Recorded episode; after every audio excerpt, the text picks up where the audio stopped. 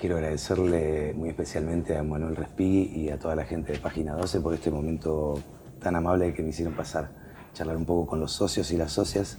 Una charla linda, atractiva, reveladora para mí. Saqué algunas conclusiones. Así que bueno, a los suscriptores a los que no se suscribieron todavía, háganlo. Buenas tardes, ¿cómo les va? Gracias por venir. Sé que es difícil un día de semana, el tránsito además no ayuda, hace frío. Las elecciones nos tienen a todos hablando de cualquier otra cosa, este, menos de dedicarnos un, tiempito a nosotros para, poder relajarnos y disfrutar un poco. No sé si hace falta presentarlo, eh, tenemos la suerte, el honor este, y el agradecimiento además para Pablo Charri de tenerlo aquí con nosotros. Eh, él es actor, es productor, eh, además es, un dirigente dentro del de, gremio de, los intérpretes porque forma parte de la comisión directiva de, de Sagay, que es una sociedad que, gestiona la propiedad intelectual y los recursos de, los actores, que fue un logro que, también se logró a partir de 2006 eh, y que por suerte funciona, muy bien. Ya vamos a estar hablando un poquito de, eso. Em, la idea es hablar un poco de todo dentro de nuestras posibilidades. Eh, Pablo Char está a punto de cumplir 50 años, ¿no? el mes que viene. Oh, como verán, estoy como Majul, vamos al hueso. Eh, sí. Me tocaste donde más me Difícil. Pero vieron que tiene el don, Pablo Charri, como pocos, que es una suerte de Peter Pan argentino, ¿no? Porque no envejece. ¿eh? Yo tengo 10 años menos y, parezco este, estar en peores condiciones que él. 50 eh, Pura humildad de tu parte. No, no, por favor. 50 años, ¿cómo te encuentran eh, esos 50 años? ¿Le das bolilla a la edad? ¿No?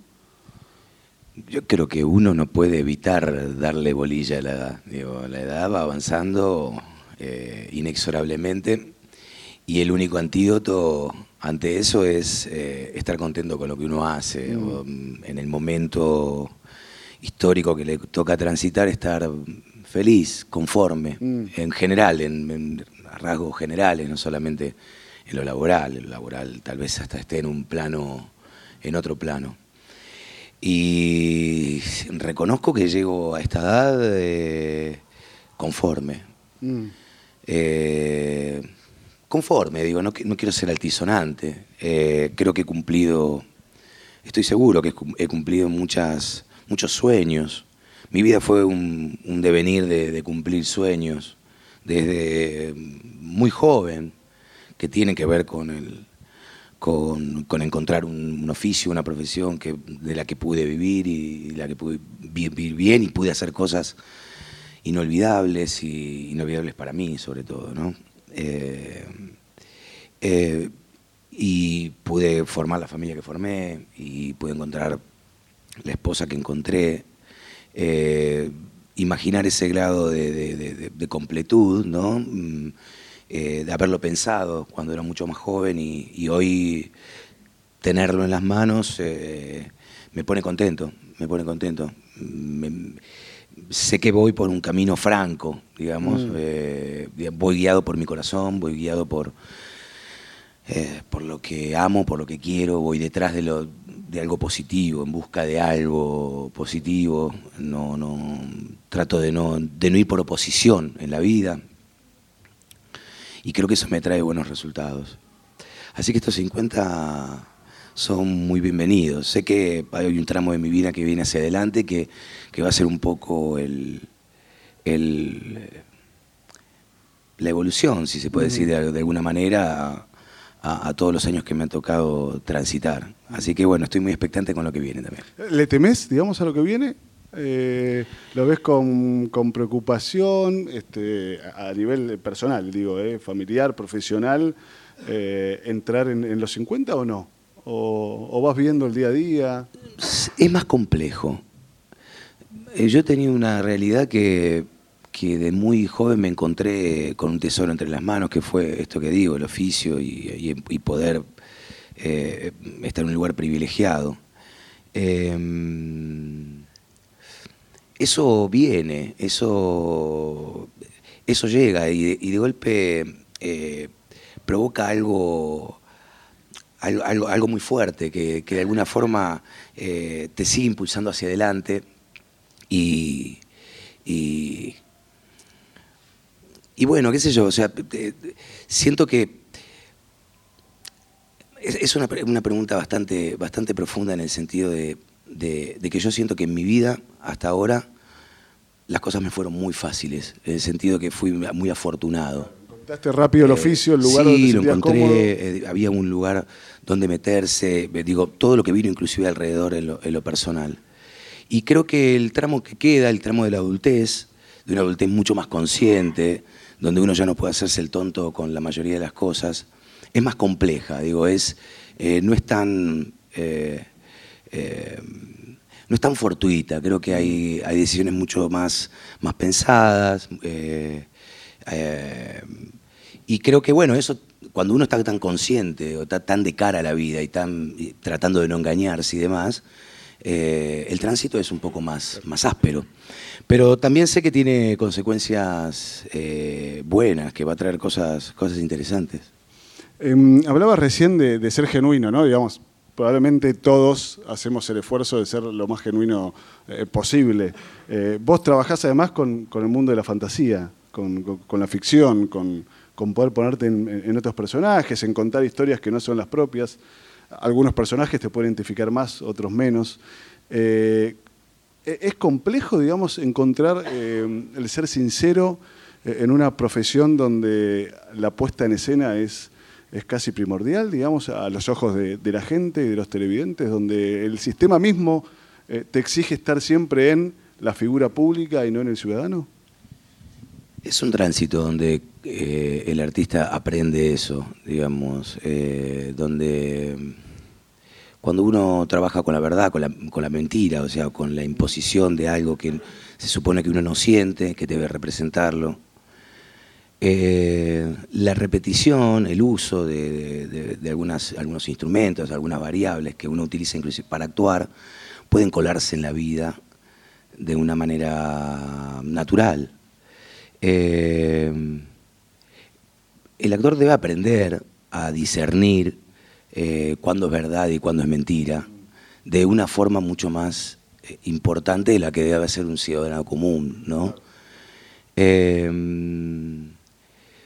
El hecho de tener facilidad para crear un sentimiento, para, para, simularlo, hace que uno pueda llegar a echar mano de, de, ese, de esa herramienta, entendiendo el resultado que puede tener esa herramienta. Em, si es un hecho de, digamos, eh, de conspiración, de uno quiere buscar algo, bueno, puede llegar a ser efectivo. Algún recurso. Eh, seguro. En lo personal, eh, en el personal uno rápidamente debe entender que debe encontrar eh, esa verdad y, debe discernir eso, eh, ese sentimiento en eh, que tiene que ver en lo personal y, lo que sucede en un escenario detrás de cámara.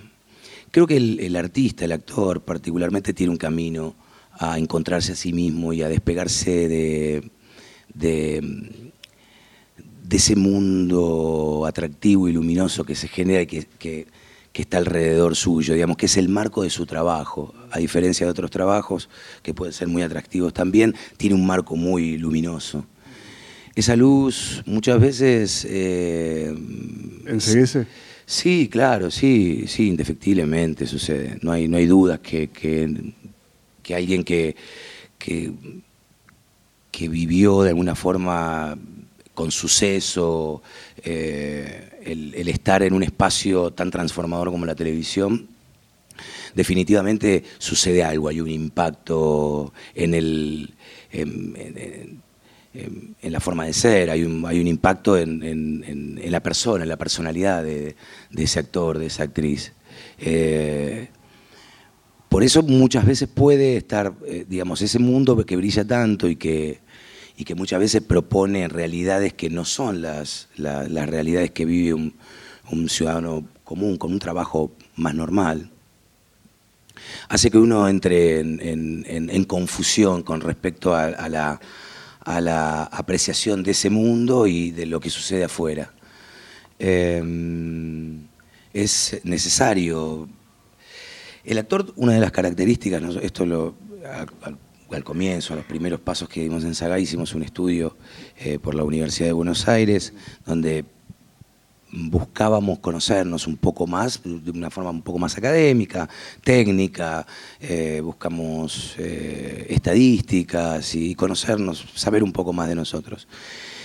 Y el problema número uno de, nuestro gremio tenía que ver con la cuestión psicológica, psíquica, ¿no? Había, digamos, como si ese aspecto fuese el, menos fuerte y donde las enfermedades entraban por ahí, ¿no? Como un hígado flojo, los pulmones o una espalda, lo que sea. Entonces, quiere decir que esto que vos señalás, esto de, vivir, digamos, de utilizar esas emociones para, para, algo que tiene que ver con lo laboral, eh, y más de joven uno uno lo, confunde.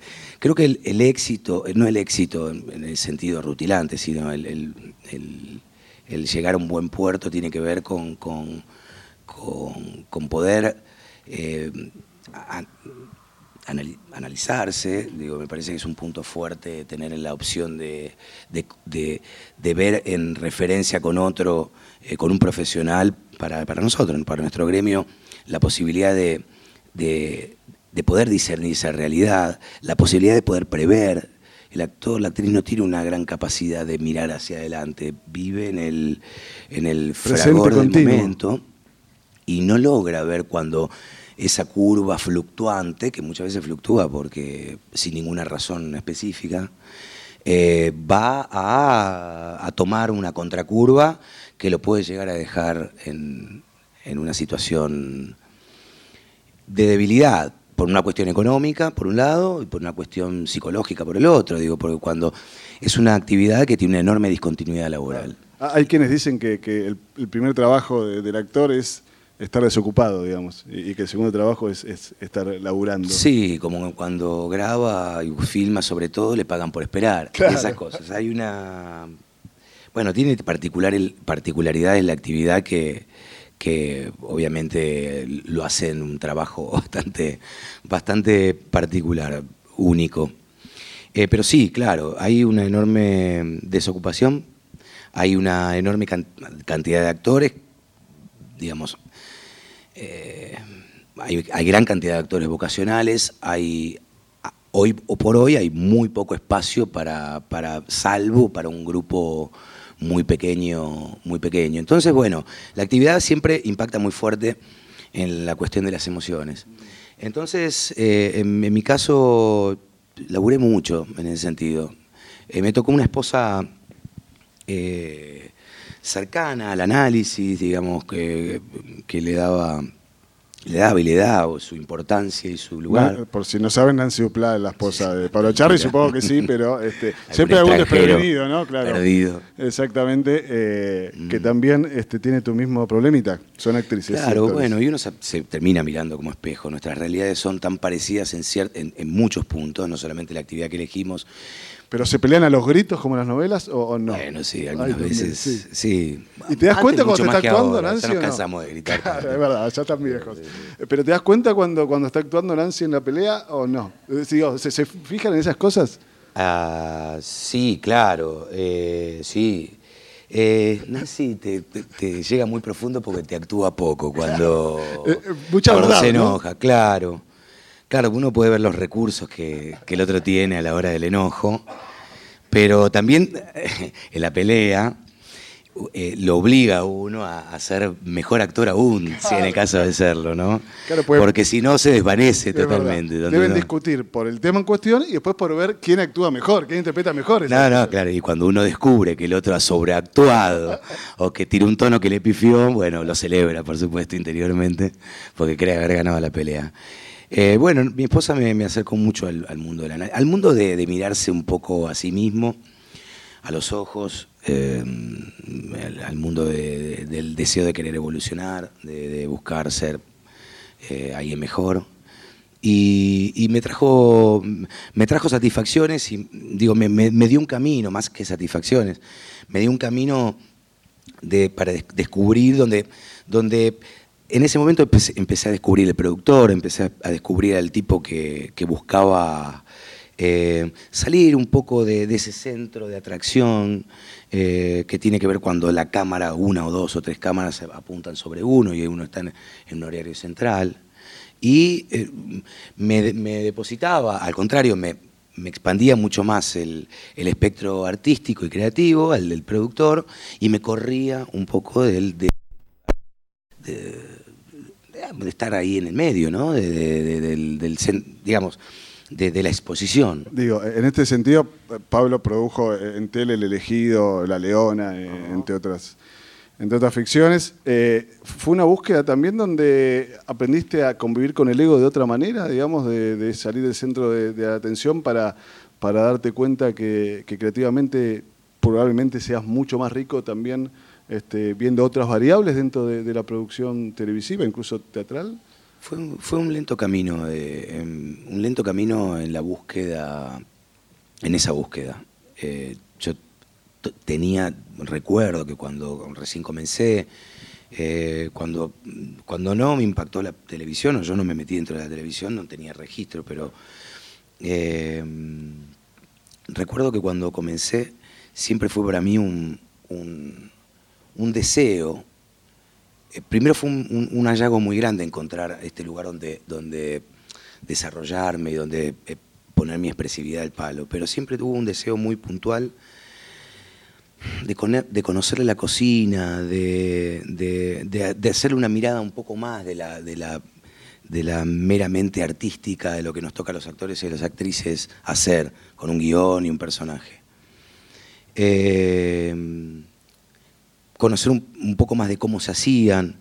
Eh, y eso creo que, si bien lo que hace es satisfacer mi, mi, deseo de, creación, ¿no? que es amplio porque me gusta meterme desde el guion, eh, desde el guion, desde la preproducción, de lo que es la búsqueda de las locaciones, de lo que es el elenco y demás. ¿Hincha pelotas? Eh, sí, la verdad que en un, en un momento fui bastante insoportable. Después encontré el marco de la producción. Yo de alguna forma coproduje sin ser productor, pero sí estuve en los libros, en la producción, de tanto de Montecristo como de Resistiré.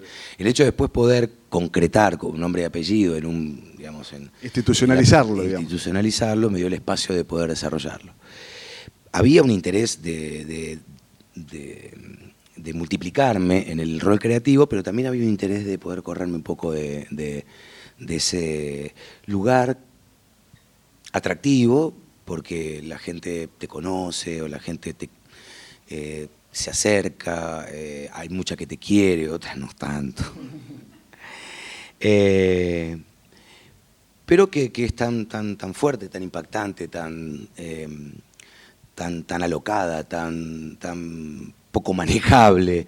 y uno cuando, cuando pasa el tiempo te vas dando cuenta que yo en, este caso prefiero eh, ir teniendo actividades mucho más, más relajadas, más tranquilas.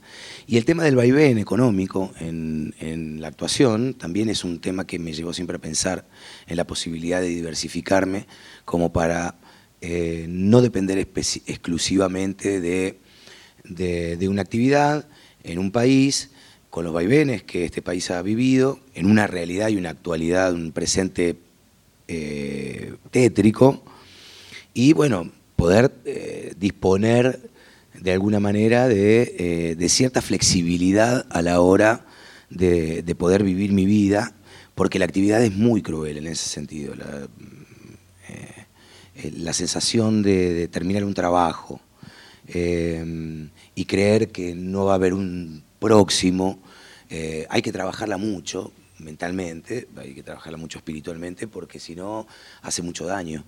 Y, bueno, pero fueron motores que de alguna forma me impulsaron a, hacer otra cosa, eh, más allá de, la búsqueda de la independencia económica o, de, de, buscar una exposición menor. Eh, me fue haciendo encontrar también este gusto, este deseo por y, también conocer cada vez más que, y tener más certeza de qué es lo que quiero hacer. Em, recién hablabas de, que este, hay, gente, el ser actor te, permite eh, expresarte en un montón de, papeles, de, personajes, y, también te expone, te expone a la gente, a la admiración de la gente, hay gente que te quiere, gente que no.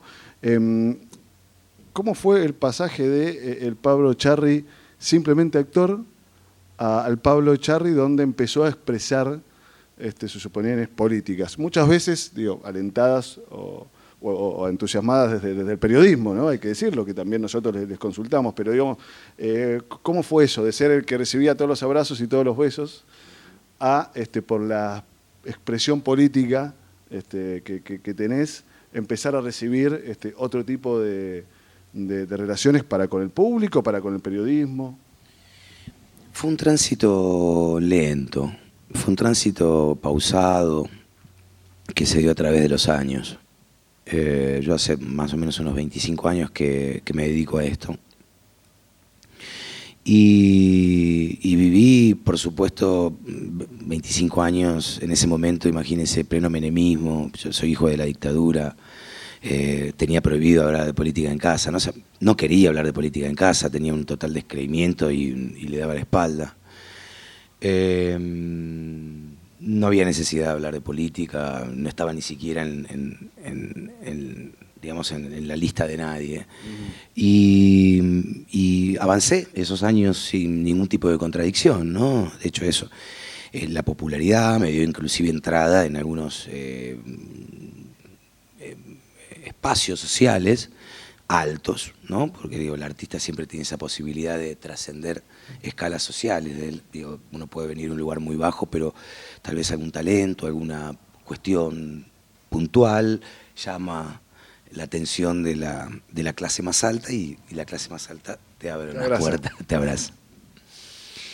Eh, fue en un paulatino avance esa, esa situación que era despreocupada en ese momento la injusticia a mi alrededor, siempre tuve muchos problemas con la injusticia, nunca, nunca tuve gran tolerancia por la injusticia, me causa un dolor, un dolor físico bastante particular, entonces no puedo ir en contra de ella, o sea, tengo que tratar de combatirla al modo que pueda.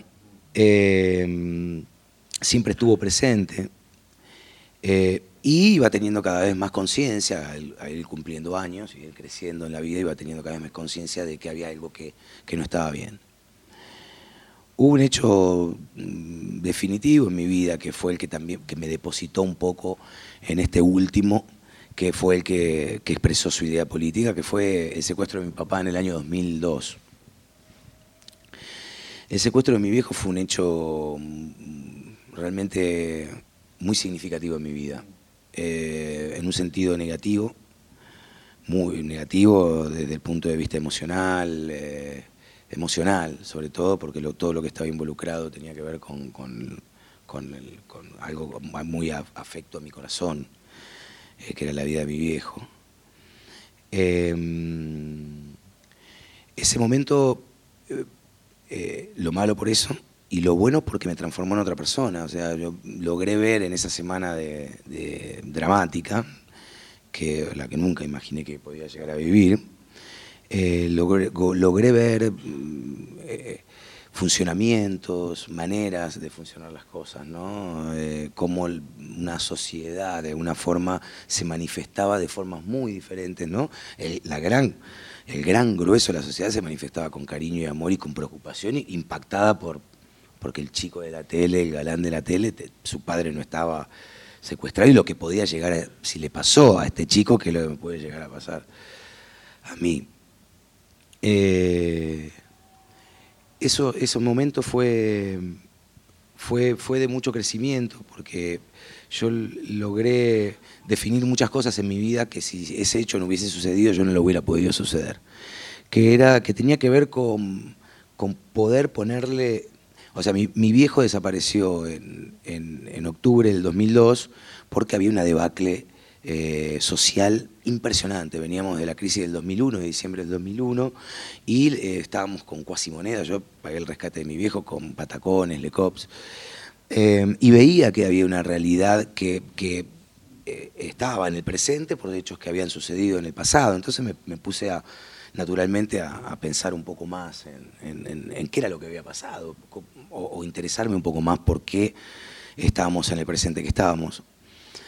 Y eso sucedió en otra etapa, posterior al, secuestro, tuve dos cosas. Uno, esa conciencia de, no poder, de ver también la diferencia entre lo que era mi trabajo, que era muy importante, vital, pero lo que era también mi, mi responsabilidad como ciudadano, como padre, como pozo, como... Y bueno, vinieron épocas, tiempos eh, mejores, no mucho más lejos que eso, en el año 2003, y junto con, la, con, el deseo de poder ser parte de Sagay y de poder gestionar eh, la posibilidad de, funcionar, digamos, de que poder percibir el derecho de propiedad intelectual, conocí a alguien eh, que, me, que, me, cambió, realmente me cambió la, mirada hacia la vida y hacia el mundo para siempre, que fue Néstor Kirchner. Nosotros negociamos con él, con, él, con Alberto Fernández también, lo negociamos en esa época, era su jefe de gabinete. Y la ley 11723 está escrita del año 33 y siempre estuvo reglamentada para los dramaturgos, por argentores, los autores de música por Sadaí, los intérpretes de música por eh, Adi, eh, eh, y nunca estuvo reglamentada para los actores. Entonces fuimos, hablamos, tuvimos muy pocas charlas, un cúmulo de compañeros que trabajó en esto, no, yo no fui el único, y mm, nos miraron a los ojos y nos, dijeron que, era patético discutir lo indiscutible, ¿no? y que, y que eh, ya contáramos con eso y con la posibilidad del decreto ley que le daba nacimiento a Sagay. Y yo a partir de ese momento eh, pensé que se iba a venir algo a, cambio. O sea, tenía un, realmente un descrimiento tan grande por la política, veníamos del momento del que se vayan todos. Y bueno, en el tiempo salió el, decreto ley, y digamos, fue más adelante, fue en el gobierno de Cristina que salió. Pero nosotros nunca recibimos una, digamos, una búsqueda de contraprestación por lo que habíamos, por lo que habíamos obtenido, ¿no? ¿Eso te sorprendió? Eso me sorprendió muchísimo. Me sorprendió muchísimo y me, fue un una cachetada a lo que yo pensaba. No son todos iguales. No son todos iguales. Entonces hubo algo, encontré en ese momento, estaba sucediendo algo, lo veía, en lo personal me había pasado algo muy fuerte. Entonces, eh, cuando obtuvimos a Guy, eh, empezó en funcionamiento, empezó a funcionar como una de las entidades de gestión que mejor funciona en el mundo. En lo personal, no en lo grupal, ¿no? Sagay sigue siendo un, tiene un componente eh, multipartidario, por decirlo de alguna forma. Eh, tuve, empecé a sentir la necesidad de poder, de poder, de, tener que cristalizar mi idea política e intentar de ir hacia el país que yo quería, desde mi rol de actor, desde mi rol de padre, de marido, de amigo, de, hijo, que es el que tengo, el que, el que tenemos todos, pero el de actor también, porque tenía la posibilidad de, tener cierta visibilización y tomar la actitud, adoptar la actitud de, retraerme ese impulso que yo sentía, eh, que era favorable, que era para cristalizar la idea, me parecía que era una traición, por el regalo inclusive que yo había recibido en la vida, que tenía que ver con este don de actuar y esta posibilidad de, haber de ser un privilegiado. Vengo de un barrio humilde, de clase trabajadora, y decidí cristalizar esa idea. Ese paso fue absolutamente natural, fueron muchos años que sucedió esto. A mí me toma, más allá de, las coyunturas, de los momentos malos, feos, porque bueno, he vivido momentos feos, digamos, cuando uno cristaliza su idea y se encuentra en una en, enfrentamiento de, pensamientos, eh, se escuchan cosas feas, se escuchan cosas feas sin argumentos, pero no importa, feas, cachetazos que son, viste, agresiones, pero inclusive pasando esos momentos que, son muy pocos, o fueron pocos, inclusive en los momentos más álgidos, eh, llego a la conclusión que vale, la pena haberlos tomado. sea, que yo, ¿No te arrepentís de, haber expresado esa idea? No, soy un hombre nuevo, soy un tipo nuevo. Yo no, percibo mi, relación con, el, con la actuación de la misma forma que la percibía a los 30 años. Yo ya la percibo de otra forma. Em, ¿Por ejemplo? Por ejemplo, yo quiero producir. Es un momento imposible de producir. una productora pequeña y mediana productora, digamos, para un, para un productor que comienza, ¿no? Eh, si no intento cambiar el marco, si no intento ir por lo que falta para poder obtener la industria audiovisual que siempre quisimos tener, no va mucho sentido que yo me, ponga el, cartel de productor.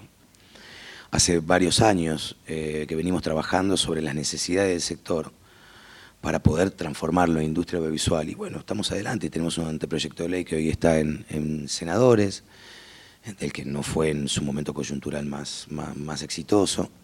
Pero bueno, ahora con, los posibles cambios de, modelo, eh, eh, tenemos como muchísima expectativa de que más que pensar en la realización mía como artista y productor, primero trate de ayudar a resolver las, las cuestiones de fondo, porque en la Argentina tenemos que resolver muchas cuestiones de fondo.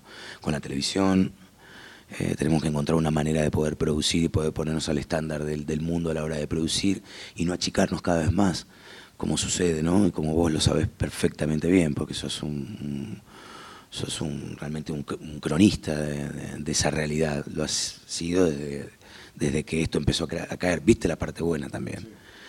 Entonces, eh, veo en este momento de mi vida que, el impulso que le puedo dar a ese tipo de cosas, junto con mucha gente, ¿no? Y, gente que, digamos, que también tenemos cierta fortaleza para poder llegarlo a través de las instituciones, me parece mucho más, más, más fuerte poder concentrarme inclusive en eso.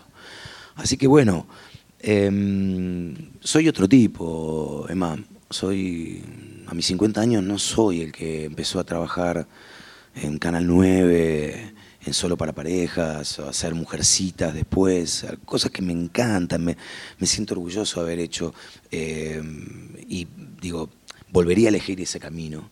Pero la verdad que me siento, me siento más grande, siento que, que ya esos personajes de los que hice durante tiempo, los que produje varios, pero también de los que hice antes de producir, ya no me, no me cuadran tanto y no, cuadran tanto en la coyuntura. Siento que, siento que el mundo cambió de una forma muy vertiginosa y que va, y, digamos, y que necesito encontrar mi verdadero lugar, lo que me haga bien, digamos, con lo que no correr detrás de un fantasma o de una cáscara de algo que, ya no es. Eh, así que bueno, me, encuentra bien, viste, este tramo que viene hacia adelante. Eh, antes de, empezar con las preguntas, que hay muchas de, la gente que nos está viendo vía streaming y después de, todos ustedes también, em, te quería preguntar por la realidad del país. Eh, ¿Cómo la percibís y, qué esperanza o no tenés de cara a octubre, a, lo que viene? Eh, ¿Cómo estás viviendo esta, coyuntura? Bueno, la realidad la percibo cruel, dura, mm, previsible, ¿no? Hacia allá adelante venimos hablando quienes más o menos tenemos ideas parecidas o visiones del mundo parecidas, lo vemos viendo de hace, de hace bastante tiempo ya. Y va recrudeciendo, va recrudeciendo. Este es un momento de recrudecimiento grande, pero que no es el último, ¿no? porque es un sistema eh, ideológico político que te lleva hacia ese lugar, mm, inexorablemente, tarde o temprano. En este caso, en vistas de los resultados de las primarias, eh, agradezco, más allá del daño, agradezco que sea bastante temprano, de cierta manera, si pensamos en las experiencias anteriores. Eh, Temprano que la gente haya... Claro, digo, si pensamos en la posibilidad de hacer una primera vuelta que se asemeje simplemente a, lo que puede tener que ver con las primarias, estamos hablando de la, instauración de, un, de otro modelo político. Eh, veo, veo con dolor, lo estoy sintiendo en carne propia, el, la debacle de estos últimos días. Han sido, ha sido una muestra más de lo que hemos vivido en los, en los últimos tres años y medio, ¿no? Eh, y la verdad que no puedo dejar de pensar en la gente que verdaderamente ya estaba fuera del sistema, cómo iba a impactar esta crudeza que se viene en estos últimos, en estos últimos tramos.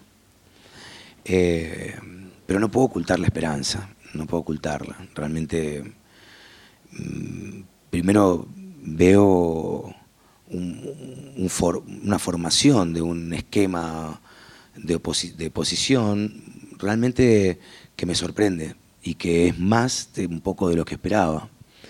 Veo un consenso en, lo político, en distintos espacios, ¿no? Hablamos de peronismo, pero hablamos de distintos espacios, eh, con un candidato realmente de una fortaleza, de una gran fortaleza. Imaginémonos que por una jugada magistral de un momento para otro, el, brillo de un, posible candidato, de una posible candidata en ese momento, es trasladado a, otra persona. Digo, eso tiene que comprobarse, eso tiene que plasmarse, eso tiene que suceder o no. Y creo que, creo que nuestro candidato ha, dado muestras con creces que, que, tiene la idoneidad, el conocimiento por el, por el digamos, por, por el registro que hay de eso, ¿no? No podemos hablar de los años de... Pichetto. Exactamente. Nuestro compañero que nos ha sido tan leal. Bueno, tampoco no ha sido ninguna sorpresa para, muchos de nosotros. Eh, entonces no puedo, no puedo dejar de, estar esperanzado, siempre entendiendo de que nos van a quedar tramos muy difíciles. Sin duda van a, va a haber momentos, momentos duros, digamos, estos sistemas, em, bueno, le decimos neoliberales, ¿no? y creo que no nos estaríamos equivocando mucho son, son verdaderamente cruel, ¿no? Son sistemas de vaciamiento, de ensanchamiento de la brecha, de la brecha social, de la rotura de tejido construido. Entonces, eh, es muy fácil hacer una herida, lo difícil es, curarla y, lleva su tiempo. Eh, decir que los argentinos estamos acostumbrados a estos vaivenes es, ya a esta altura de mi vida de los 50 me siento bastante pelotudo, y quisiera estar frente a una, opción o a un camino hacia, hacia adelante que, que de a poco y corrigiendo muchos errores que hemos cometido en el pasado, eh, podemos arribar a un, a un país eh, más previsible, eh, podernos meternos, primero generar un, esquema, digamos esto que te hablaba de la posibilidad de, arreglar, de, subsanar los, problemas que tiene hoy la industria o el sector audiovisual es em, replicable en el país, digamos, es una necesidad, hay una necesidad de ver eh, ese mercado interno de lo que somos, de, hacer entre nosotros y vendernos entre nosotros, de arranque. Eh, para poder subsistir, inclusive para poder seguir. Y después, bueno, poder ver hacia adelante, ver de qué forma podemos agregarle valor a, lo que hacemos y, poder salir a competir. Pero necesariamente el modelo que, se estaría plasmando en, estos tiempos mira hacia ese lugar. Yo tengo, tengo, mira hacia ese lugar con una mirada bastante más hacia el centro de lo que puede ser una mirada un poco más eh, tirado hacia la izquierda eh, del, del más puro, me parece que los tiempos que corren también son, son propicios para, para, esa, para ese nivel de moderación. De todas formas, eh, son todas esperanzas, digamos, proyecciones y, ideas que me hago en mi cabeza. Quien asuma el, el, 10 de diciembre va a tener un, un Qué fácil es acá, ¿no? Complicado, La última, eh, ahora sí, estoy mintiendo ya varias veces. Eh, tenés hijos que, militan, ¿no? Em, vos expresás tus ideas políticas con, claridad, em, no temes a eso. ¿Te imaginas algún día ejerciendo un cargo público, sea en el ámbito de la cultura y demás, digamos, este, es algo que descartás de, plano o, es una posibilidad que por tus ganas de hacer y, de ayudar eh, está presente? Por este momento el, deseo de militancia mm, política eh, lo canalizo por el lado social. Eh, a mí todavía no ha dejado de, darme el espacio, em, ni nosotros en el, en el ambiente audiovisual, en el sector audiovisual, no hemos dejado de tener los problemas que teníamos. Entonces, hay mucho para hacer. Yo siento que puedo ser muy útil en ese espacio. No siento que, que no, no quisiera diluirme esa posibilidad o esa fuerza que puedo llegar ah, eh, ya te, repito, entre otros, entre otros compañeros y compañeras, poder impulsar, poder, poder lograr ese espacio que tanto buscamos, me, me parece que darle con el láser a eso es lo que más espero en este momento. Después, bueno, me voy haciendo cada vez más grande, cada vez más viejo y, y no quiero el día de mañana estar en un archivo de algún tipo eh, negando algo que, pueda estar haciendo en otro momento de mi vida. Em, siento que, no estaría tan lejos, siento que, ciertas herramientas que tengo, más, más cierta visión, que tengo y que voy desarrollando y que naturalmente va para ese lado, podría haberme involucrado en algún momento.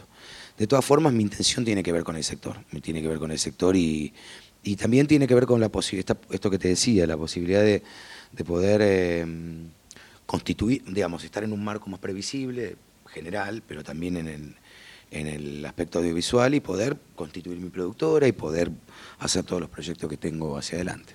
Muy bien, vamos a, las preguntas de, la gente que nos está viendo vía streaming. Eh, Marianela de Junín pregunta si te molestan las críticas que te hace el periodismo por hacerse del pueblo, entre comillas, e irse de vacaciones a Europa, ¿no? Como sucedió, ustedes saben, en, las últimas semanas. Digamos, ¿Cómo manejas eso? Bueno, eso, eso se, fue manejando, digamos, se fue aprendiendo a manejar el tema de, de la relación con las redes sociales, ¿no? básicamente. Eh, Pero estallás de bronca, ni bien te llega una notificación. No, no, no, no. ¿Te reís? No, no, sí, el impacto llega decir, guau, mirá qué quilombo que se está armando. Eh, a esta altura del partido logramos encontrarle el humor a todo eso. Logramos encontrarle el, encontrarle el humor y generarle una vuelta que nos, que, mm, nos, nos traiga hasta cierto morbo en el sentido, digo en el, en el sentido de, quiénes son los que, los que expresan una idea así, ¿no? Em, pero eso se aprende, Emma, se aprende. Se aprende eh, cuando empecé a trabajar en esto, el que hablaran de mí, que no dijeran algo que a mí me gustaba, me hacía estallar en ira. Y así fue como me relacioné con, con el mundo exterior durante un montón del tiempo. Yo eso lo fui cambiando mucho, ese nivel de, de ira, de soberbia también, fui acomodándolo en otro lugar. Em, hay, un, hay, hay un pensamiento muy, muy feo, feo para quien lo piensa, digo, ¿no? Digo, aquí lo recibe, si yo estallara en ira como lo podía haber hecho hace muchos años detrás de mi vida, eso me estaría llegando de forma, digamos, el hecho estaría surtiendo efecto, ¿no? Me estaría doliendo. Em, pero hay un hecho concreto em, realmente feo que tiene que ver con pensar que alguien que ganó su dinero de forma honesta, que puede obtener ahorros, eh, que puede tener un. que definitivamente tiene un mejor pasar que, que, una gran parte de la sociedad, eh, no pueda veranear fuera del territorio argentino eh, por ser defensor del, digamos, de la clase trabajadora, encima habiendo venido de, un lugar humilde, digamos, ¿no? teniendo una, una digamos, eh, una contextura inicial en mi vida que, me lleva cercano a, ir por ese lado. Como si verdaderamente nosotros no tuviéramos derecho. Hay un odio de clase ahí eh, explícito, te diría, muy profundo, muy irracional, muy eh, exagerado, desmedido, eh, que realmente cuando no te duele de la forma que podía doler en otro, en otro momento, no te digo que te da ternura porque son, porque verdaderamente no, son tiernos, no lo son, pero sí...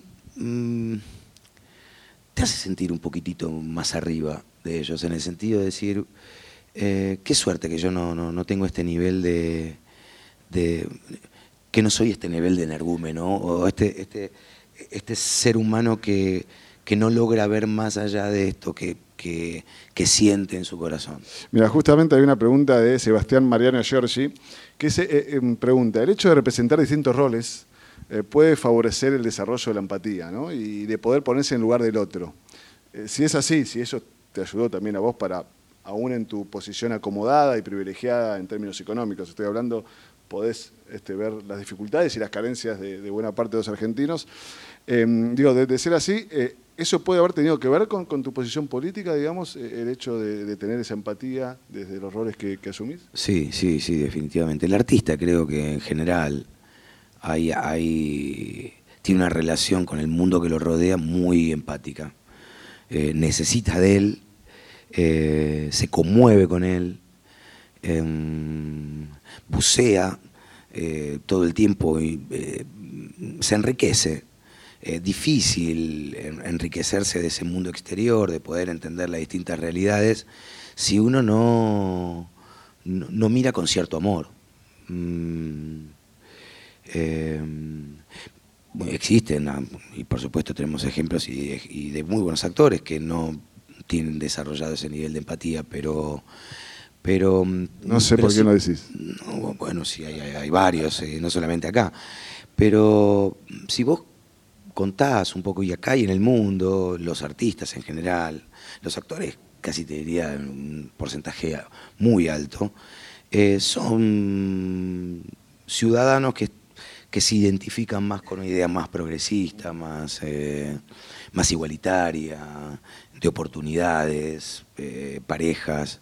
Em, de, si bien trabajan con su propio ombligo y de verse a sí mismo a la hora de, ver el afuera y de, registrar al que tiene al lado, hay una apertura, hay una realidad. Después se enfrasca en el momento de crear el personaje, eh, y si esa personalidad está un poco más enferma, se enfrasca en su vida personal. Pero, pero la verdad es que cuando ve eh, lo que le sucede al al lado, y ni hablar si lo que le sucede es algo dramático, no puede dejar de conmoverse de alguna manera. Entonces, bueno, vos ves, ves el colectivo de actores y actrices en qué porcentaje ha apoyado el kinerismo en un momento y que puede estar hoy eh, en, esta nueva fórmula, en este nuevo frente.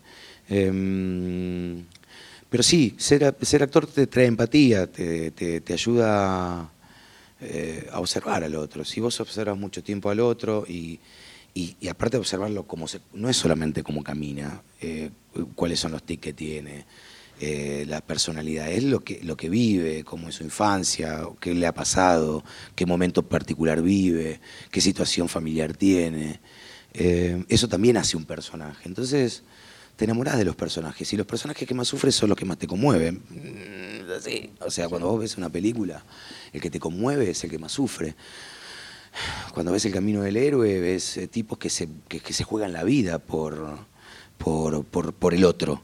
Eh, eh, no ves muchas películas donde contás la historia de, un tipo que somete o o digamos, o, no es empático, no se juega por el que tiene al lado. Digamos. El cine, el mundo del, arte, del, relato, de la escritura, está basada en, personajes como estos. Entonces, eh, hay una relación entre, entre lo político y lo artístico. Em, tengo más preguntas acá de, la gente que nos está viendo en este momento vía streaming. ¿Alguno de aquí quiere hacerle alguna pregunta, Pablo? Eh, es el momento. Allá hay una señora a ver si. No creo que. Ahí te alcanzan, ahí te alcanzan, ahí te alcanzan el, micrófono. Qué organización que hay, a qué nivel. Eh, Pablo, en, realidad, más que, más que una pregunta, eh, es un agradecimiento. Vos participaste de las primeras plazas cuando fueron atacados los chicos de las murgas en el Parque Saavedra. O sea, hablaban hoy de las plazas de Kisilov. Y vos, este, con Nancy, Fito y un colectivo importante de artistas estuvieron en ese momento que recién empezaba este periodo, donde los chicos que también hacen arte con las purgas eran atacados. Así que tiene que ver lo que estabas diciendo con esto. ¿Qué sentiste en ese momento? Que empezaba recién. Estoy hablando de febrero del 2016. Sí, sí, sí, muy reciente. La verdad sentí una gran impotencia sentí una gran impotencia, eh, una profunda tristeza y una gran impotencia porque había podido ver vi detrás del disfraz del, del, que se oponía, ¿no? Entonces pude vislumbrar que lo que venía hacia adelante iba a ser duro. Ya se estaba expresando con, el ataque a los chicos de la murga, digamos, se, se, empezó a expresar muy tempranamente, ya enseguida, ¿no? Fue, fue instantáneo. Y creo que, esa expresión también fue un acto de impotencia, la expresión de esa plaza que fue multitudinaria. Eh, estuvo Axel, fue las primeras plazas que, organizaban los artistas para la libertad, un grupo que, que, nosotros, en el que nosotros eh, participábamos. Em, fueron duras esas plazas, esas plazas nos trajeron unos cuantos problemas. ¿Por qué? A ver. A todos. ¿Por qué? Bueno, no, porque sí, porque fueron fuertes, porque fueron, fue un momento de expresión, eh, de oposición, donde, el, donde este nuevo, este nuevo eh, modelo político estaba en auge, refrendado por el pueblo eh, fue, fue un acto de rebeldía no solamente al, gobierno, sino al pueblo que lo había votado. Había, había algo, mm, algo fuerte. Esto lo, pude interpretar después. En ese momento había deseos de. Venían constantes noticias de, avasallamiento a derechos, entonces tenía que ver con eso, con, poder ponerle un coto. Te voy a decir que posterior a eso nos pasaron por arriba, ¿no? Vino la etapa donde donde nos dimos cuenta donde, que había un tiempo al, que transcurrir, que había que ser más tiempista, que había que, había que generar una política eh, de expresión acorde a lo que sentíamos, pero, pero sobre todo lo que había que lograr era la política de, unificación, digamos, la política de, curarnos y de, entender qué era lo que había pasado. Eh, pero bueno, te agradezco mm, el agradecimiento, digo, eh, es, lindo cuando, cuando... ¿Cómo? Claro, también eh, sucedían, y esa que yo es la que más recuerdo, había como un deseo grande, que es lo que nosotros también, nosotros, no sé si todos en la sala pensaran más o menos lo mismo, pero es algo que para nosotros es importante para nosotros es importante, para nosotros abrazarnos con el compañero, digo, festejar con el compañero, em, preocuparnos, ocuparnos. Eh, para nosotros, la verdad, el compañero, el otro es eh, importante, no es una postura, no es un eh, no es una decisión de marketing para lograr que nos quieran más o para ver si cuentan nuestra historia algún día en alguna película o hacen un... No, es así. Perdemos muchas cosas, de hecho, por, perdemos y nos colocamos en posiciones que no son tan cómodas por eso. Así que bueno, eh, gracias. ¿Alguna pregunta más? Así, a ver si le alcanzamos el, el micrófono al hombre que está acá en la segunda fila. ¿Puede ser? Ahí va Steffi.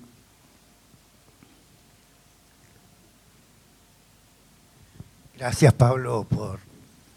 Eh, Leonardo es mi nombre. Eh, lo que quería era ver si podías referirte un poco a, lo que fue la experiencia del Inca eh, en el segundo gobierno de, Cristina y el apoyo del Estado a toda la, la producción y al desarrollo de la industria audiovisual en Argentina?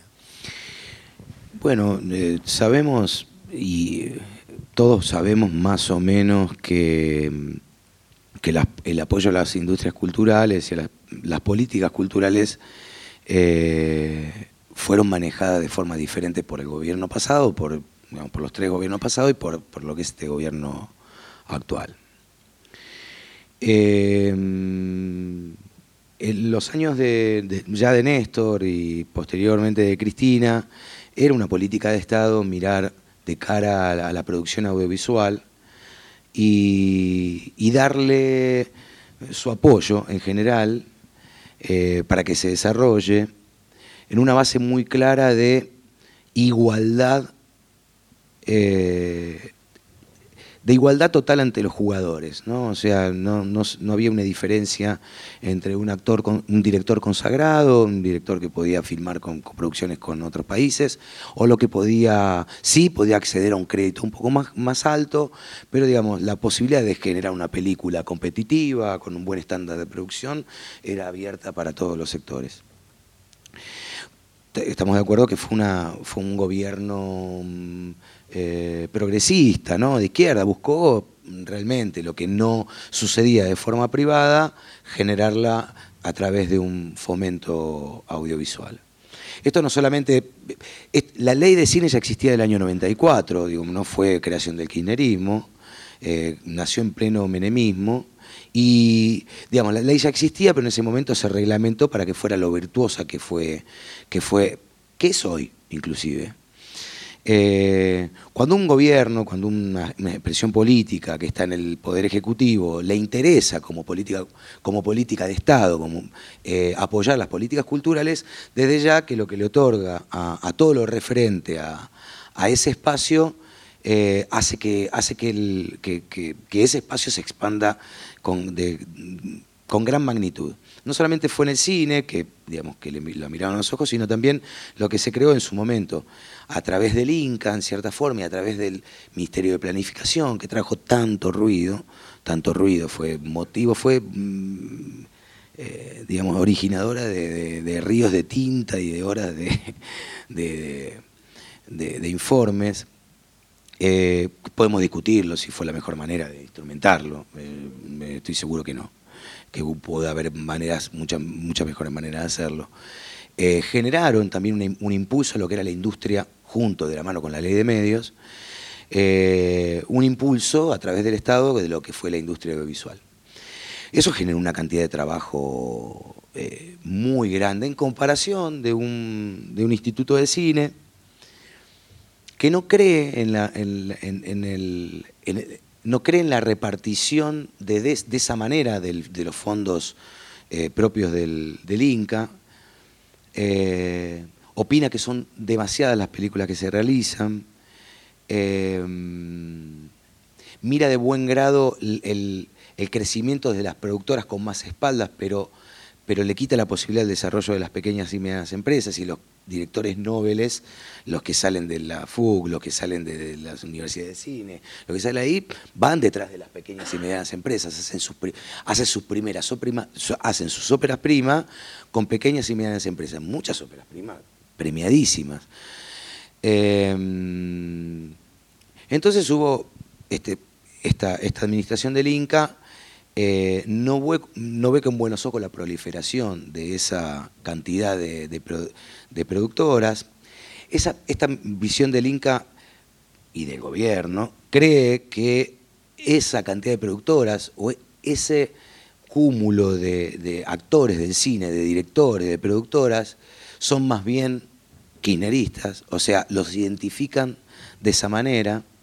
Entonces, eh, en los últimos tiempos implementó o dejó de, dar efecto a lo que fue, para lo que nació la ley de, la ley de cine en Argentina, que fue para financiar eh, de, forma, eh, de forma pareja a todas las producciones, ya sea una gran productora, ya sea una pequeña y mediana, una pequeña, pequeña productora, una pequeña productora.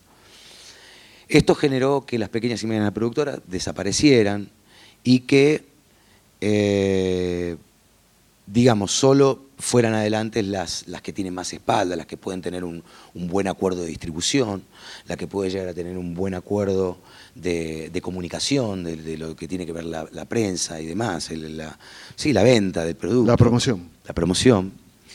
Entonces fueron dos realidades muy diferentes, dos realidades realmente diferentes.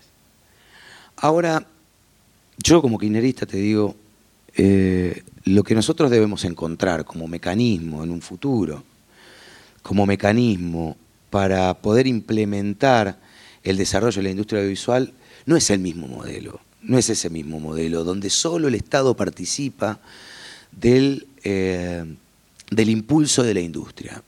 Mm, eso no es sostenible no es sostenible con el tiempo. En el mundo hay, hay hoy un pelotón de países enorme, grande, Europa casi toda, de Latinoamérica varios, que se, han sumado a la gran producción de audiovisual, a esto que nosotros vemos como obra, eh, como series de 10 capítulos, que la vemos a través de Netflix o a través de otros soportes, que, han impulsado la ley, que han impulsado el, desarrollo de la industria audiovisual en sus países de manera muy virtuosa que no son modelos exclusivamente estatales, son modelos estatales porque nadie puede salir a competir con el nivel de distribución que tiene Estados Unidos, que así, con ese nivel de distribución que tiene y ese poder enorme de llegar a todos los ciudadanos del mundo que, tiene, está subvencionado de una forma muy alta en Estados Unidos, eh, se han metido en ese pelotón y han desarrollado sus industrias audiovisuales. Pero son de, participación del Estado, de control del Estado, porque el Estado debe controlar, pero son de interés privado.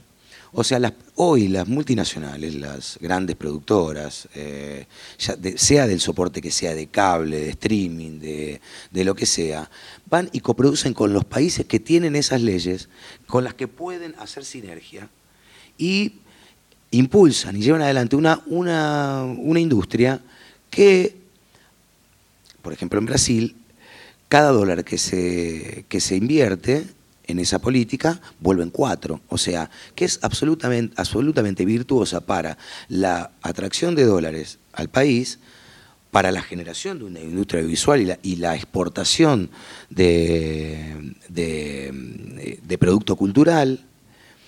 Eh, pero sobre todo la posibilidad en un futuro, si puede llegar a tener, hacer una política de Estado, de ser un gran aportante al PBI, al PBI interno. Entonces, eso es lo que nosotros estamos mirando hacia adelante, la posibilidad de meter a la, Argentina en un pelotón con Brasil, en un pelotón con Colombia, eh, en un pelotón con México, en un pelotón con España, con Alemania, con Francia, con Inglaterra, con Costa Rica, con República Dominicana también tiene su, ley. Hay muchos países, que algunos son menos desarrollados que el nuestro, que han mirado a la cara esta posibilidad de desarrollo del audiovisual. Así que eh, la época pasada fue infinitamente mejor, sin duda. Había trabajo, había trabajo, había, había buen trabajo. Se trabajaba un sector muy amplio del, colectivo de actores. Eh, este debe ser uno de los momentos de... Yo creo que, los momentos del 2001 no fueron tan, tan de, tan poco... Porque hoy en la televisión de aire se produce una novela por año. Una novela por año. Cuando yo empecé a trabajar se producían entre 5, 6, 7, 8 según el canal. Romay era lo, lo, que más producía, porque producía con la mitad de plata que producían los otros y le metía por ahí un batacazo con el rating. Hoy se produce una novela por cada uno de los canales, que son dos, eh, que producen en aire. La debacle ha sido enorme y le hemos dado lugar porque no hay restricciones para el ingreso de, productos extranjeros. O sea que las, novelas turcas, que están financiadas por el Estado, porque están subvencionadas, con, también con el privado, pero fomentadas, ocupan el primer lugar. ¿Por qué? Porque son novelas que tienen un nivel de inversión que están a la altura de lo que es el audiovisual hoy en el mundo. El audiovisual hoy en el mundo no se produce más con 60, 70 mil dólares, eh, que era lo que yo producía, el, elegido, no, perdón, la leona. La leona, que, que no fue hace muy, mucho tiempo, es algo que hoy ya no se puede hacer salvo para consumo interno. Porque vos con un capítulo de ese nivel de inversión salís a competir y no puedes competir con, con, jugadores como Brasil, como Turquía, como Corea, como México, como Colombia, como... Pero bueno... 60 mil dólares por capítulo, valía, ¿eh? que para nosotros parece una barbaridad, pero para el estándar mundial es, bajo. El estándar mundial en lo que tiene que ver con la, producción de contenidos son números muy altos porque se manejan con, la publicidad. La publicidad en el mundo maneja números muy altos. Y bueno, eh, la búsqueda tiene que ver con eso, con encontrar un marco que, bueno, que, pueda sobre todo darle espacio al enorme conocimiento y al enorme eh, capital de talento artístico y técnico. La Argentina ha sido, en la época de oro del cine, ha, eh, estado por debajo de Estados Unidos en nivel de producción. Las estrellas nacionales, las actrices, los actores viajaban por toda Latinoamérica y eran, bueno, pregunten lo que pasaba con Mirta Legrand en Cuba o en, cualquier parte de Latinoamérica o con la mismísima Libertad Leblanc, eh, Leblanc por algo me acordé, de Amarque, ¿no? Está grande. Y yo, sí, claro, pero todos la recordamos.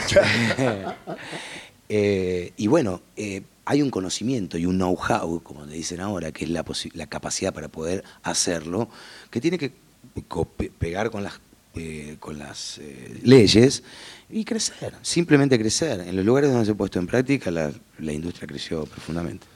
Estamos llegando al final, este, lamentablemente. Hay muchas preguntas de la gente, también seguro de ustedes. Acá Ricardo Saco me pregunta, nos pregunta, te pregunta, mejor dicho, que a él le da la impresión de que en este momento se necesita más acercamiento entre el gobierno y la oposición para dar una señal que permita parar esa debacle que se incrementó a partir del lunes, la debacle económica eh, que estabas hablando vos hace un rato. Digamos. ¿Qué, qué pensás sobre esto, sobre esta posibilidad de, acercamiento? ¿Es necesario también que eh, la famosa y estimulada grieta eh, empiece a saldarse? Yo pienso que sí que tiene que haber un acercamiento.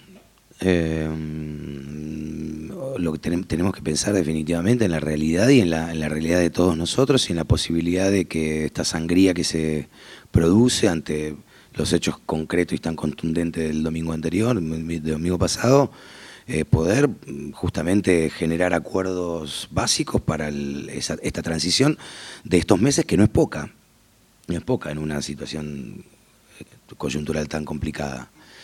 Eh, creo que las condiciones del, de la del encuentro tienen que ser muy claras. O sea.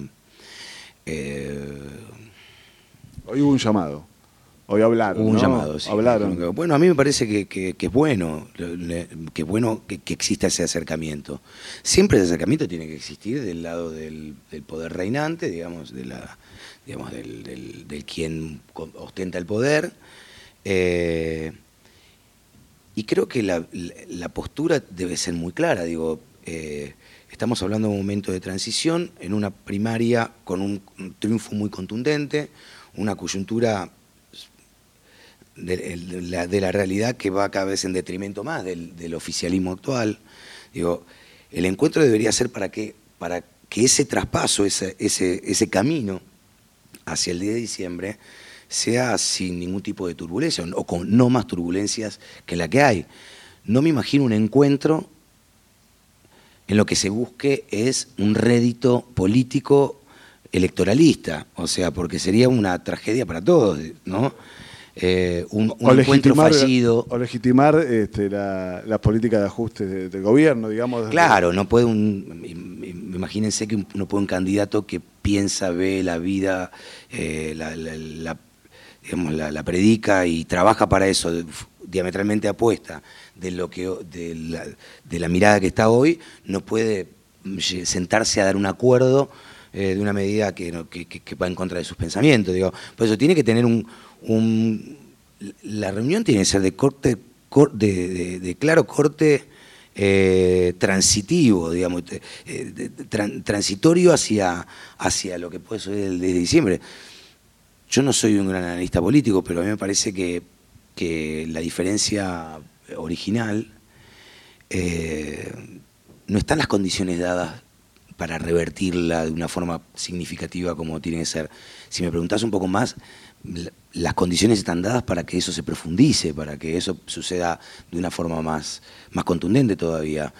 A mí me parece que la, la, la aceptación de la derrota, aunque sea interior, interna en sus corazones debería empezar a existir desde hoy, porque poder pensar en la posibilidad de ganar una elección en, octubre, de jugar a la conveniencia y no a la, conveniencia de la elección y no a la conveniencia del pueblo, puede llegar a traernos eh, dolores mucho más profundos de los que estamos eh, teniendo hoy. Eh, así que bueno, creo que, tiene, que, en la reunión tiene que tener condiciones, claramente tiene que tener condiciones con, estas, con estos lineamientos generales. La última aquí de, la gente que está viendo vía streaming, Gabriel Donato Faciuto pregunta si ha sido objeto de algún tipo de censura por este gobierno. Mm, ¿Sentiste alguna vez eso? No. No, no, no, no, no. No, digamos la es muy difícil hablar de censura, a no ser que alguno haya tenido una censura puntual, digamos, ¿no? Concreta.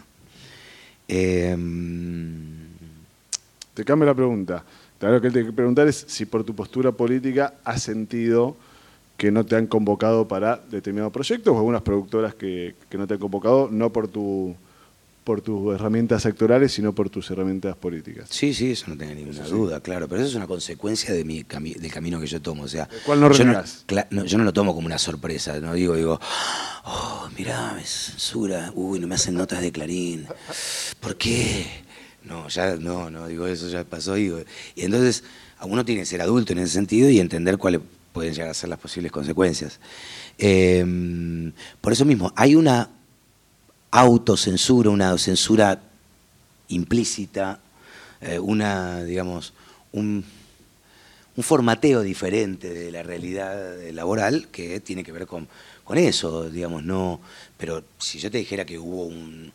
conozco alguna cuestión que donde hayan censurado, bajado el pulgar desde el. No, no, la verdad que no. La verdad, no creo que, no creo que que no creo que sean tan torpes hasta ese punto, porque eso sería realmente, aparte, noticia, más malas noticias, ¿no? No, de hecho, yo tengo relación con algunos productores y en todo caso cuando te bajaban pulgares por tus faltas de dotes sectorales, digamos, me lo han dicho abiertamente. Sí, bueno, eso me ha pasado toda la vida. no hay ningún problema. Si fuera buen actor, si fuera buen actor, no importa lo llamamos. trosco. Lo este, llamamos, no nos importa, pero, claro. Pero bueno, contra eso no se no, puede. No, no se puede, no se puede. He luchado toda una vida contra eso. Claro.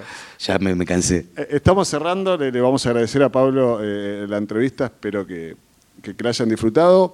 Eh, la última para cerrar es em, sueños por delante. Digamos, ¿con, qué soñas hoy? Hoy Pablo Charri, 50 pirulos, este, con una familia.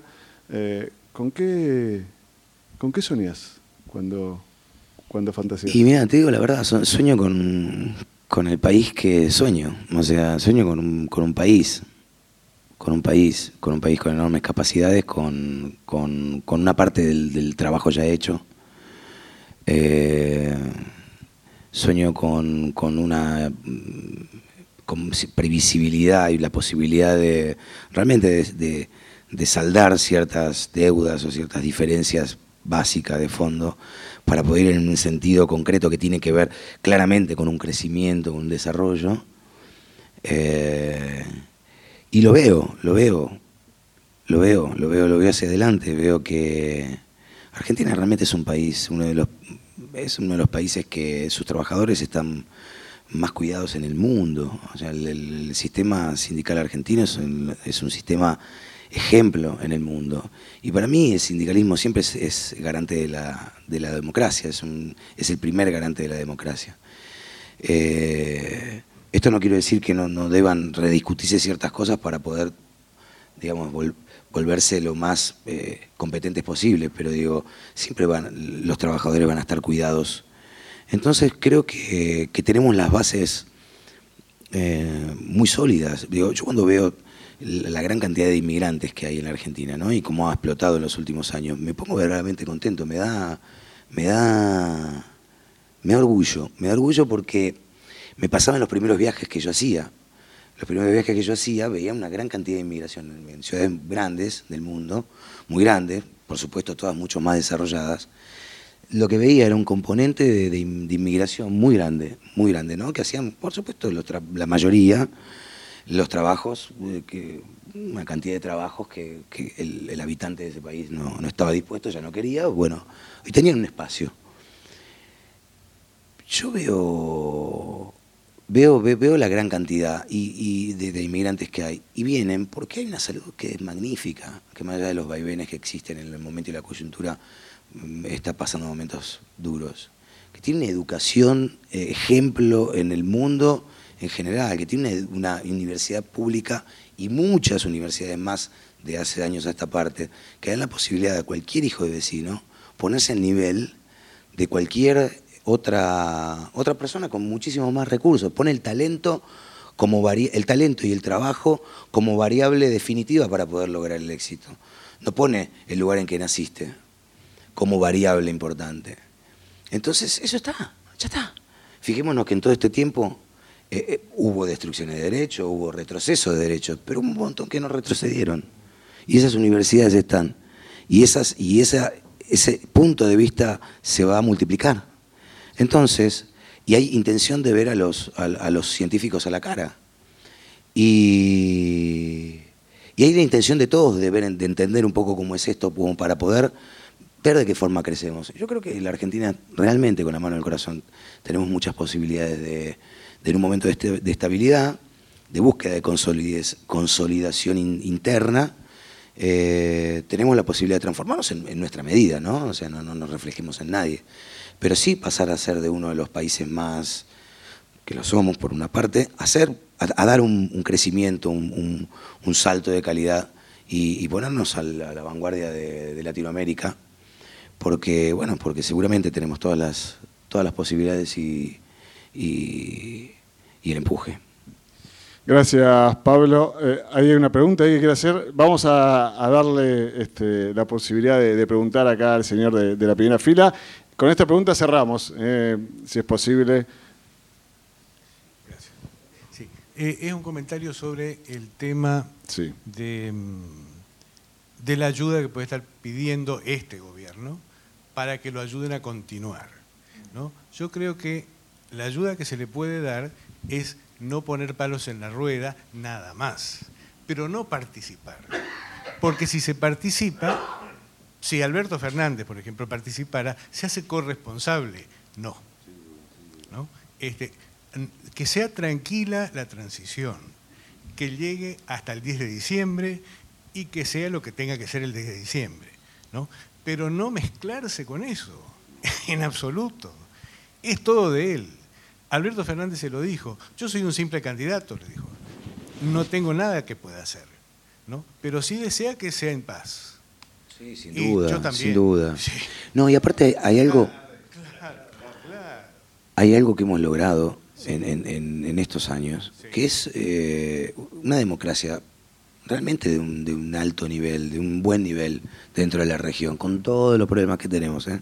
y que son muchos, y hay ataques constantes, y hay y ahí hay, digamos, hay eh, deseos de impacto de, de, poderes, de ciertos poderes a otros, pero realmente tenemos una democracia de una fortaleza, de una salud, y poder plasmar esto nos va a traer beneficios a todos, poder plasmar eh, un gobierno eh, que no es de corte peronista, digamos, una tercera, una fuerza nueva, por decirlo de alguna manera, tenga la posibilidad de llegar a buen término, realmente nos va a traer, eh, nos va a dar, nos va a poner en el camino de, acostumbrarnos a que eso deba ser así. Entonces nos va a moderar a todos en nuestra búsqueda y nos va a hacer entender mucho más, más claramente cuáles son las herramientas de la democracia y en qué momento hay que, hay que impactar, en qué momento hay que dar mensaje y en qué momento hay, no. Y, cuando se pierde hay que construir, hay que construir y encontrarle la vuelta. Mire, yo, cuando apenas terminamos, eh, apenas perdimos, que como la señora decía en esa fiesta, el compañero Axel Kisilov, a quien yo aprecio y admiro mucho, eh, me impacta mucho su prepotencia de trabajo, porque yo desde el primer momento vi cómo ese muchacho eh, ponía esa cabecita, que es una cosa de locos, es una locomotora, al servicio de tratar de entender cuáles eran los errores que se habían cometido. Más allá del pedido de autocrítica de fuera hacia adentro, que por supuesto eh, hay distintos pensamientos con respecto a, acomodarlo, ¿no? Pero eh, ha trabajado tanto, ha encontrado tanto la manera, la forma, que fíjense lo que ha logrado. Ha logrado un resultado magnífico. Y creo que nosotros, en nuestra medida, en nuestras posibilidades, deberíamos entender de que para poder mejorar algo, para poder cambiarlo, debemos involucrarnos, debemos participar en, la medida posible, por lo menos no debemos darle la espalda a la realidad y cierta parte de la historia para poder entender un poco. Pero es necesario bancarnos los procesos. Si nos perdimos, nos bancamos el proceso. la verdad que, que, nosotros queríamos, eh, queremos, eh, eh, cuando nosotros en ese momento de la, de la plaza, teníamos que contar hacia atrás y decíamos, entramos como en, realmente en un estado de, confusión grande. Pero es necesario entrar en esos puntos, en esos momentos oscuros, en esos momentos donde uno perdió, donde uno está obligado a entender la realidad, lo que pasó, su, accionar y ver de qué forma se le, encuentra la vuelta. Y la verdad es que me parece que vamos a ser mucho más conscientes el día que eso suceda y vamos a tener mucho más votantes nosotros, así que, así que por favor, vamos a tratar de lograr eso. Gracias, Pablo. Gracias a todos por haber venido. Pablo Charri pasó aquí por las charlas con los socios Página 12. Muchas gracias.